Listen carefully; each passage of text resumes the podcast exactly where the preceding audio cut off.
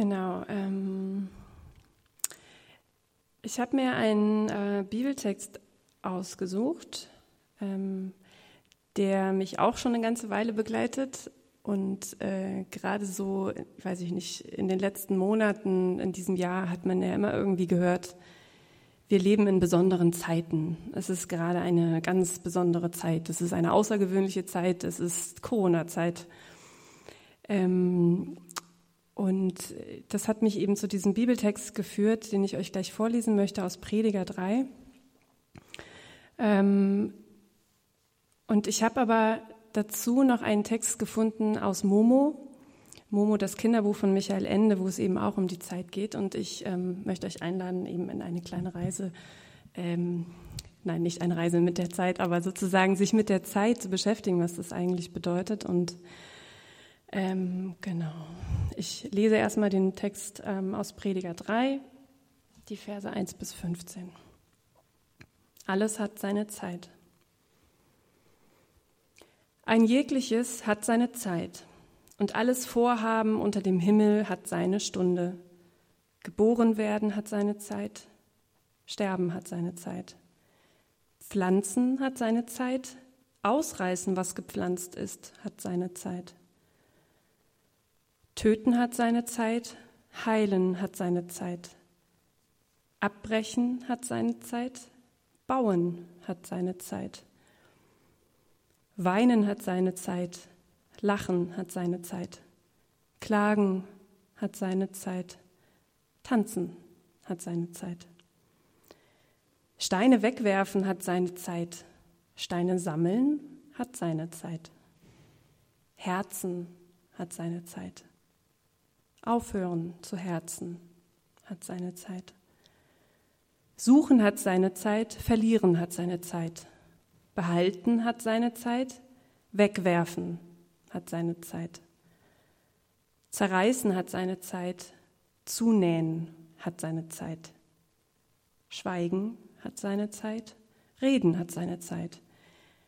Lieben hat seine Zeit, hassen hat seine Zeit.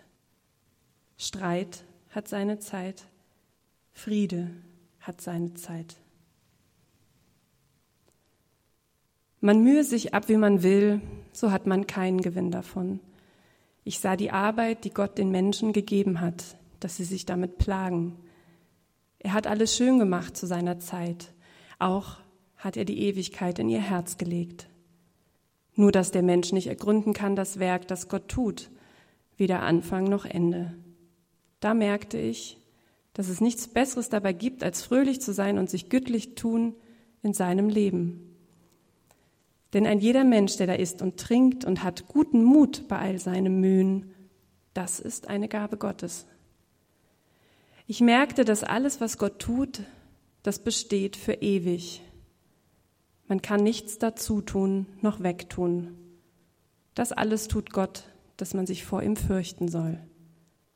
Was geschieht, das ist schon längst gewesen. Und was sein wird, ist auch schon längst gewesen.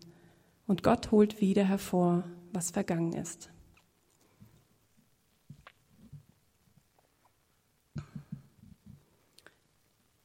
Ich möchte gerade noch kurz beten, bevor ich dann in den Input einsteige. Guter Gott, ich danke dir für die Zeit, die wir jetzt hier haben, äh, zu diesem Gottesdienst oder auch später, wenn wir das hier nachhören. Ich danke dir, dass du uns begegnest. Ich danke dir, dass wir die Gemeinschaft haben können, ähm, um von dir zu hören und von dir zu lernen. Ich bitte dich, dass du unsere Herzen aufmachst und uns ähm, ja dein Wort irgendwie bewusst werden wirst. Wird. Amen. Ich habe es eben schon gesagt. Ähm, ich möchte eigentlich kurz mit etwas anderem beginnen, und zwar mit dem Buch Momo von Michael Ende. Ich weiß nicht, wer es von euch kennt. Vielleicht könnt ihr, die es kennt, kurz mal die Hand heben, dass ich weiß, wo. Okay, aber es gibt auch einige, die es nicht kennen. Ja, okay. Ähm, es ist ein wunderschönes Kinderbuch, ähm, in dem die Hauptfigur ein Kind ist, ein Mädchen, das irgendwie keine Familie mehr hat ähm, und in einer Ruine so von so einem alten Theater, so einem Open-Air-Theater lebt. Und sie taucht da eines Tages einfach auf Und es ist eine Gegend, wo die Menschen eigentlich relativ arm leben oder sehr bescheiden, in sehr bescheidenen Verhältnissen. Und alle kommen irgendwie hin und bringen ihr Möbel, bringen ihr Essen, helfen ihr. Und was Momo macht, ist was ganz Tolles. Momo hat Zeit. Sie hat Zeit für die Menschen. Sie hat Zeit zuzuhören. Das macht sie auch ganz viel. Die Menschen kommen zu ihr und erzählen ihr von ihren Problemen und sie macht nichts anderes, als einfach nur zuzuhören. Und die Menschen gehen dann wieder und sagen, hey toll, danke, du hast mir super geholfen. So, dabei hat sie gar keine Ratschläge gegeben, sondern sie hat einfach zugehört, sie hat Zeit gehabt. Und sie spielt mit den Kindern dann dort und sie fantasieren ganz tolle Sachen und brauchen irgendwie keine, keine Spielzeuge, kein, keine materiellen Dinge, sondern sie spielen einfach äh, mit dem, was ihre Fantasie ihnen so gibt. Und in dem Buch geht es dann darum, dass dann plötzlich die grauen Herren kommen, das sind die bösen Männer, graue Herren, die den Menschen die Zeit stehlen. Ähm, das äußert sich so, dass die Menschen einfach, dass sie den Menschen einreden, sie müssten noch effizienter sein in dem, was sie tun. Sie müssten noch viel mehr arbeiten, Sie dürften sich keine Zeit mehr für den Nachbarn, für die Oma, für die Kinder nehmen. Sie müssten nur noch arbeiten und alles ganz effizient machen und dürften ihre Zeit quasi nicht mit so nebensächlichen Dingen verschwenden, wie eben irgendwas in Gemeinschaft zu tun oder eben für andere Menschen zu tun. Und die Welt verändert sich und es wird alles ganz grau und ganz traurig und niemand hat mehr Zeit füreinander. Und Momo ist so die Einzige, die irgendwie versteht, hallo, da passiert irgendwas, was ist denn hier los? Und am Ende rettet sie sozusagen auch die Welt. Und sie trifft ähm, in dieser Geschichte dann auf Meister Ora. Meister Ora ist quasi ein, ein Mann, ein älterer Mann. Ähm, zu dem kommt sie dann in das Niemals-Haus in der Nirgendgasse und äh, sie lernt ihn dort kennen und er zeigt ihr sein Haus, in dem ganz viele Uhren sind, überall hängen Uhren und ich möchte euch jetzt gerne mal kurz einen Ausschnitt daraus vorlesen, aus diesem Gespräch.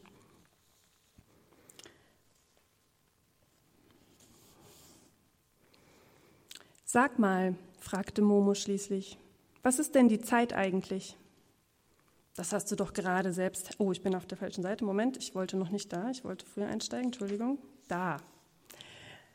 Das ist der zweite Teil. Ähm, warum sehen Sie eigentlich so grau im Gesicht aus, die grauen Herren? wollte Momo wissen, während sie weiter guckte. Weil sie von etwas Totem ihr Dasein fristen, antwortete Meister Ora. Du weißt ja, dass sie von der Lebenszeit der Menschen existieren. Aber diese Zeit stirbt buchstäblich, wenn sie von ihrem wahren Eigentümer losgerissen wird. Denn jeder Mensch hat seine Zeit. Und nur lange sie wirklich die seine ist, bleibt sie lebendig. Dann sind die grauen Herren also gar keine Menschen? Nein, sie haben nur Menschengestalt angenommen. Aber was sind sie denn dann? In Wirklichkeit sind sie nichts. Und wo kommen sie her? Sie entstehen, weil die Menschen ihnen die Möglichkeit geben zu entstehen. Das genügt schon, damit es geschieht. Und nun geben die Menschen ihnen auch noch die Möglichkeit, sie zu beherrschen und auch das genügt, damit es geschehen kann. Und wenn sie keine Zeit mehr stehlen könnten, dann müssten sie ins Nichts zurück, aus dem sie gekommen sind. Meister Ora nahm Momo die Brille ab und steckte sie ein. Aber leider, fuhr er nach einer Weile fort, haben sie schon viele Helfershelfer unter den Menschen. Das ist das Schlimme. Ich, sagte Momo entschlossen, ich lasse mir meine Zeit von niemandem wegnehmen. Ich will es hoffen, antwortete Meister Ora. Komm, Momo, ich will dir meine Sammlung zeigen. Und dann zeigte er ganz viele Uhren in seinem ganzen Haus. Und dann fragt sie, sag mal, was ist denn die Zeit eigentlich? Na, das hast du doch gerade selbst herausgefunden. Nein, ich meine, die Zeit selbst, sie muss doch irgendetwas sein. Es gibt sie doch. Was ist sie denn? Es wäre schön, wenn du das selbst beantworten könntest. Momo überlegte lange. Sie ist da. Also das ist jedenfalls sicher. Aber anfassen kann man sie nicht und festhalten auch nicht. Vielleicht ist sie sowas wie ein Duft, aber, ist, aber sie ist auch etwas, das immerzu vorbeigeht. Also muss sie auch irgendwo herkommen. Vielleicht ist sie sowas wie der Wind. Oder nein, jetzt weiß ich's. Vielleicht ist sie eine Art Musik, die man bloß nicht hört, weil sie immer da ist. Obwohl ich glaube, ich habe sie schon manchmal gehört, ganz leise. Ich weiß, nickte Meister Ora, deswegen konnte ich dich ja auch zu mir rufen. Aber es muss noch was anderes dabei sein, meinte Momo, die dem Gedanken noch weiter nachhing. Die Musik ist nämlich von weit her gekommen, aber geklungen hat sie ganz tief in mir drin. Vielleicht ist es mit der Zeit ja auch so. Sie schwieg verwirrt und fügte dann hilflos hinzu. Ich meine, so wie die Wellen auf dem Wasser durch den Wind entstehen. Ach, das ist wahrscheinlich alles Unsinn, was ich rede. Ich finde, sagte Meister Ora, das hast du sehr schön gesagt. Und deshalb will ich dir nur ein Geheimnis anvertrauen. Hier aus dem Nirgendhaus in der Niemalsgasse kommt die Zeit aller Menschen her. Momo blickte ihn ehrfürchtig an. Oh, sagte sie leise, machst du sie selbst? Meister Ora lächelte wieder. Nein, mein Kind, ich bin nur der Verwalter. Meine Pflicht ist es, jedem Menschen die Zeit zuzuteilen, die ihm bestimmt ist. Könntest du es dann nicht ganz einfach so einrichten, dass die Zeitdiebe den Menschen keine Zeit mehr stehlen können? Nein, das kann ich nicht, antwortete Meister Ora. Denn was die Menschen mit ihrer Zeit machen, darüber müssen sie selbst bestimmen. Sie müssen sie auch selbst verteidigen. Ich kann sie ihnen nur zuteilen. Momo blickte sich im Saal um und dann fragte sie, Hast du dazu die vielen Uhren, für jeden Menschen eine? Nein, antwortete Meister Ora, diese Uhren sind nur eine Liebhaberei von mir. Sie sind nur höchst unvollkommene Nachbildungen von etwas, das jeder Mensch in seiner Brust hat. Denn so wie ihr Augen habt, um das Licht zu sehen und Ohren, um Klänge zu hören, so habt ihr ein Herz, um damit die Zeit wahrzunehmen.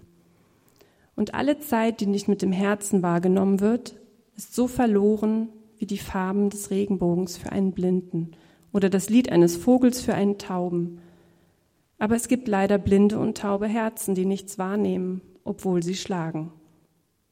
Und wenn mein Herz einmal aufhört zu schlagen? fragte Momo. Dann, erwiderte Meister Ora, gehört auch die Zeit, dann hört auch die Zeit für dich auf, mein Kind.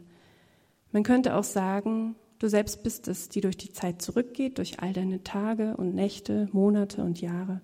Du wanderst durch dein Leben zurück, bis du zu dem großen runden Silbertor kommst, durch das du einst hereinkamst. Dort gehst du wieder hinaus. Und was ist auf der anderen Seite? Dann bist du dort, wo die Musik herkommt, die du manchmal schon ganz leise gehört hast. Aber dann gehörst du dazu. Du bist selbst ein Ton darin. Er blickte Momo prüfend an. Aber das kannst du wahrscheinlich noch nicht verstehen. Doch, sagte Momo, ich glaube schon. Sie erinnerte sich an ihren Weg durch die Niemalsgasse, in der sie alles rückwärts erlebt hatte, und fragte, bist du der Tod? Meister Ora lächelte und schwieg eine Weile, ehe er antwortete. Wenn die Menschen wüssten, was der Tod ist, dann hätten sie keine Angst mehr vor ihm. Und wenn sie keine Angst mehr vor ihm hätten, dann könnte niemand ihnen mehr die Lebenszeit stehlen. Dann braucht man es ihnen doch bloß zu sagen, schlug Momo vor. Meinst du? fragte Meister Ora. Ich sage es ihnen mit jeder Stunde, die ich ihnen zuteile, aber ich fürchte, sie wollen es gar nicht hören. Sie wollen lieber denen glauben, die ihnen Angst machen. Das ist auch ein Rätsel. Ich habe keine Angst, sagte Momo. Meister Ora nickte langsam.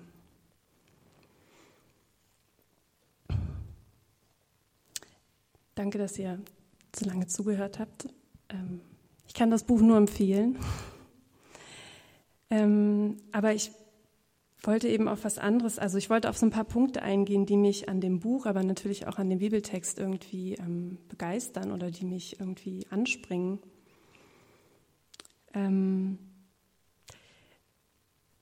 zentraler Gedanke in beiden Texten eigentlich ist, wir bekommen eine Zeit zugeteilt von Gott. Also in dem Buch ist es Meister Ora, der das verwaltet, aber ich denke, wir verstehen es. Gott teilt uns eine Lebenszeit zu. Wir bekommen sie geschenkt. Wir können das nicht kontrollieren, wir können auch nichts dazu tun. Es ist ein Geschenk. Und was in dem Buch ganz, ganz viel so thematisiert wird, ist eben die Frage, okay, was mache ich mit meiner Zeit? Wie nutze ich sie? Bin ich mir eigentlich darüber bewusst, wie wertvoll diese Zeit ist, die Gott mir geschenkt hat? Es geht darum, die Zeit wertvoll zu nutzen und sie sich nicht stehlen zu lassen. Wertvoll nutzen, was heißt das? In dem Buch geht es ganz viel darum, dass man die Zeit miteinander verbringt, füreinander da ist, ähm, Zeit für die Gemeinschaft hat. Und noch ein Gedanke, der auch da sehr stark rauskommt, den ihr gerade gehört habt, ist, ähm, keine Angst vor dem Tod zu haben, keine Angst vor der Endlichkeit zu haben, die wir jetzt hier im Hier und Jetzt erstmal als Endlichkeit begreifen. Also wir wissen, wir haben eine Lebenszeit und die endet irgendwann. Ähm, Meister Ora sagt da in dem Buch, wenn die Menschen wüssten, was der Tod ist, dann hätten sie keine Angst mehr davor. Und wenn man keine Angst vor ihm hat, dann kann niemand einem die Lebenszeit stehlen. Wir wissen aus dem Evangelium, das Tod ist nicht, der Tod ist nicht das Ende. Ähm, wir müssen diese Angst eigentlich nicht haben, dass wir etwas verpassen, dass wir etwas ähm, verlieren vor allem. Wenn man keine Angst davor hat, dass das Leben endlich ist, wenn man keine Angst davor hat, etwas zu verlieren, dann ist man frei. Ähm, das finde ich eine ganz schöne zentrale Botschaft, die in dem Buch rauskommt, aber die wir vor allem im Evangelium hören und lesen können. Wir können frei sein, ähm, weil wir uns nicht davon bestimmen lassen müssen.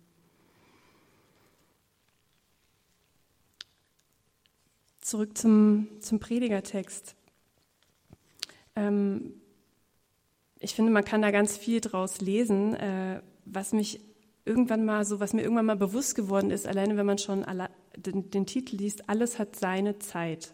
Und dann kommen diese ganzen Gegenüberstellungen. Alles hat seine Zeit. Dieses Seine, ich weiß nicht, ob das vielleicht einfach nur was ist, was in der deutschen Sprache so ist. Ich weiß nicht, wie es in anderen Übersetzungen ist. Aber seine Zeit bezieht sich ja eigentlich erstmal als ähm, Possessivartikel auf das, was vorne dran steht. Also Sterben hat seine Zeit, ne? Leben hat seine Zeit. Aber dieses Seine kann man auch so lesen, dass es eben das ist, was von Gott ist, seine Zeit. Also da spielt das nochmal einfach so klar rein, dass alles wirklich von Gott gegeben und geschenkt ist. Und natürlich, ich habe meine Zeit, die mir geschenkt wurde. Aber eigentlich ist auch mein Leben und all das, was mich ausmacht, von Gott und ist somit auch seins. Es gehört mir nicht so richtig.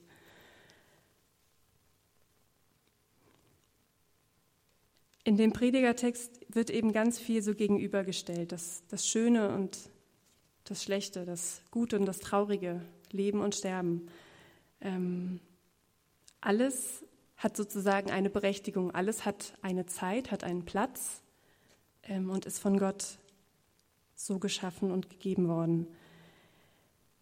Und ich war vor einem Jahr etwa mal in einem TC-Gottesdienst hier im Berliner Dom, etwa zur gleichen Jahreszeit, jetzt so im November. Und das ist ja eben so eine Zeit, so eine Periode, wo es dann wirklich dunkel wird und äh, wo der Tag vermeintlich kürzer wirkt. Ähm, und da hat derjenige, der den TC-Gottesdienst angeleitet hat, auch davon gesprochen, ähm, dass es uns manchmal schwer fällt, zum Beispiel diese dunkle Zeit einfach mal auszuhalten. Äh, und dass wir natürlich auch den Luxus haben, wir können Licht anmachen. Wir haben Elektrizität. Früher gab es keinen Strom. Das heißt, die Leute saßen einfach dann wirklich im Dunkeln. Wenn sie eine Kerze hatten, war das schon gut.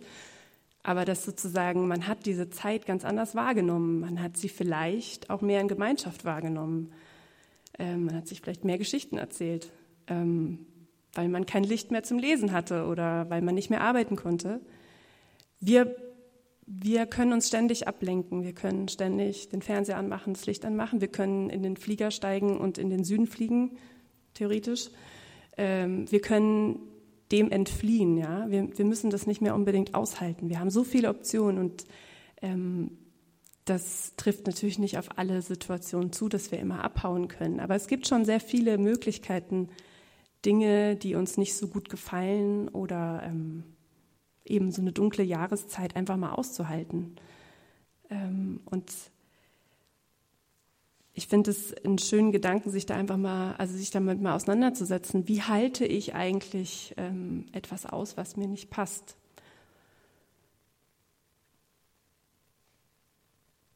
Alles hat seine Zeit, ob wir es wollen oder nicht. In Vers 9 steht, man mühe sich ab, wie man will, so hat man keinen Gewinn davon. Und in Vers 11 steht, dass der Mensch nicht ergründen kann, das Werk, das Gott tut. Also wir können es nicht bestimmen, wir haben es nicht in der Hand. Das, davon spricht der Text. Es gibt auch dieses Lied, äh, das kennt ihr wahrscheinlich, ähm, Meine Zeit steht in deinen Händen. Nun kann ich ruhig sein, ruhig sein in dir. Du gibst Geborgenheit, du kannst alles wenden. Gib mir ein festes Herz, mach es fest in dir. Ähm, das ist ein Lied, was in meiner Erfahrung häufig auch bei Beerdigungen gesungen wird, ähm, wo man sich vielleicht mehr denn je oder mehr als in anderen Situationen das so eben so vor Augen führt, dass die Zeit eben aufhört. Ähm, und sie steht aber in Gottes Händen, es liegt in seinen Händen. Und es mag erschrecken, dass ich das nicht in der Hand habe. Ähm, ich kenne das Gefühl, dass, dass mir das Angst macht. Aber es kann auch unglaublich erleichternd sein, es kann auch heißen, ich muss auch nicht alles kontrollieren. Also ich kann es gar nicht. Das könnte mich jetzt irgendwie ähm, in so eine Ohnmacht treiben. Die erlebe ich auch manchmal, die fühle ich auch manchmal. Aber eigentlich könnte es auch mich befreien eben. Ich komme wieder zu dem Freiheit. Es könnte mich erleichtern. Ich kann es einfach nicht alles kontrollieren. Es ist eben so, wie es ist. Und ähm, Gott hat es aber in seinen Händen. Gott hat es, hat es gemacht. Gott hat es geschaffen.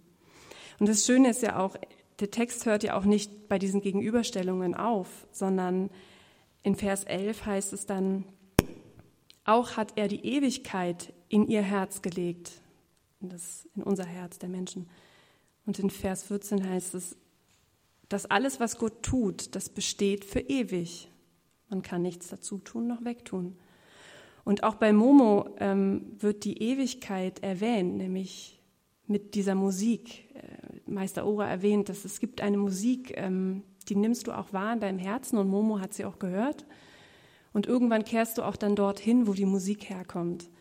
Ähm, und ich bin super froh darüber, dass es also sozusagen eine Ewigkeit gibt. Das überschreitet zwar, überschreitet zwar komplett mein, mein Vorstellungsverhältnis, äh, also meine Vorstellungskraft, weil ich eben jetzt hier in dieser endlichen Welt lebe. Aber Gott hat etwas darüber hinaus noch geschaffen. Es gibt einfach noch etwas, was da hinten dran steht oder oben drüber oder unten drunter oder ich weiß nicht, wo es ist. Es ist außerhalb von der Dimension, die wir uns jetzt gerade vorstellen können. Ähm, aber es hört eben nicht damit auf, mit dem, was hier ist. Ähm, der Tod ist überwunden. Ja, und ein Stück eben von dieser Ewigkeit ist jetzt bereits schon in uns drin, wenn wir leise in uns reinhören. Und es mag uns hoffentlich Trost, Halt und Zuversicht geben in den Situationen, in denen wir es schwer haben. Und in denen wir eben das Gefühl haben, das, was, was gerade ist, eigentlich nicht aushalten zu können. Und warum ich diesen Text eben auch so großartig finde, ist, also den Predigertext, ähm, weil es eben dann am Ende kommt, kommt der Autor ähm, zum Schluss, ja, dass er sagt so, okay, da merkte ich, dass es nichts Besseres dabei gibt, als fröhlich zu sein und sich gütlich tun in seinem Leben. Denn ein jeder Mensch, der da isst und trinkt und hat guten Mut bei all dem, bei all seinen Mühen, das ist eine Gabe Gottes. Und es steht aber auch noch dazu im Vers 14, das alles tut Gott, dass man sich vor ihm fürchten soll. Fürchten verstehe ich hier als, als Ehrfurcht, als ähm, Demut. Und so endet also dieser Predigertext eigentlich eben mit dem Aufruf, das Leben zu genießen, da wo wir es genießen können.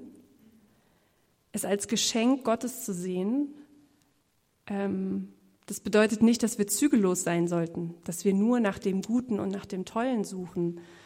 Ähm, dass es nicht das Ziel sein kann, immer nur das Beste zu suchen und nur den Genuss und nur, nur die schönen Dinge, sondern es geht ja eben darum zu verstehen, es gibt einfach immer beides.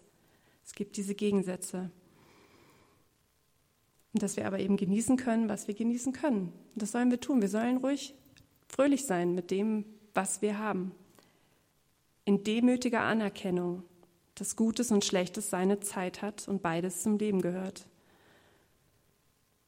Und eben Ehrfurcht vor Gott und vor diesem Geschenk als absolut zentralen Baustein. Zum Ende möchte ich jetzt sieben Fragen euch in den Raum geben. Ähm, ich denke, ich könnte sie später auch nochmal in die Telegram-Gruppe schreiben, ähm, wenn ihr das möchtet. Ähm, es sind einfach sieben Fragen, die ich euch mitgeben möchte. Vielleicht könnt ihr auch in den Kleingruppen besprechen, da wo es Kleingruppen gibt, oder auch mit einer Person euch irgendwie mal verabreden, ähm, euch darüber austauschen oder sie einfach im Gebet mit euch mitnehmen. Die erste Frage. Bin ich mir bewusst darüber, dass Gott mir meine Zeit geschenkt hat? Bin ich mir über diesen Wert bewusst? Zweitens, Wem oder was widme ich meine Zeit? Drittens, was ist es, was mir meine Zeit stiehlt? Also gibt es etwas oder jemanden, der die oder das mich beherrscht oder mich ablenkt, ähm, wie die grauen Herren in dem Buch, was mir meine Zeit stiehlt? Viertens, wie gehe ich mit Leid, beziehungsweise schwierigen Zeiten um? Sind sie mir eine Last oder sehe ich vielleicht auch eine Gelegenheit darin, Gott zu vertrauen und loszulassen, weil ich die Kontrolle nicht haben kann? Fünftens, kann ich anerkennen, dass alles, sowohl das Schöne als auch das Schlechte, das Gute als auch das Böse, der Anfang und das Ende, einen Platz in dieser Welt haben? Kann ich das anerkennen? Sechstens, was bedeutet es für mich, dass Gott mir seine Zeit geschenkt hat? Und die letzte Frage, was bedeutet für mich die Ewigkeit?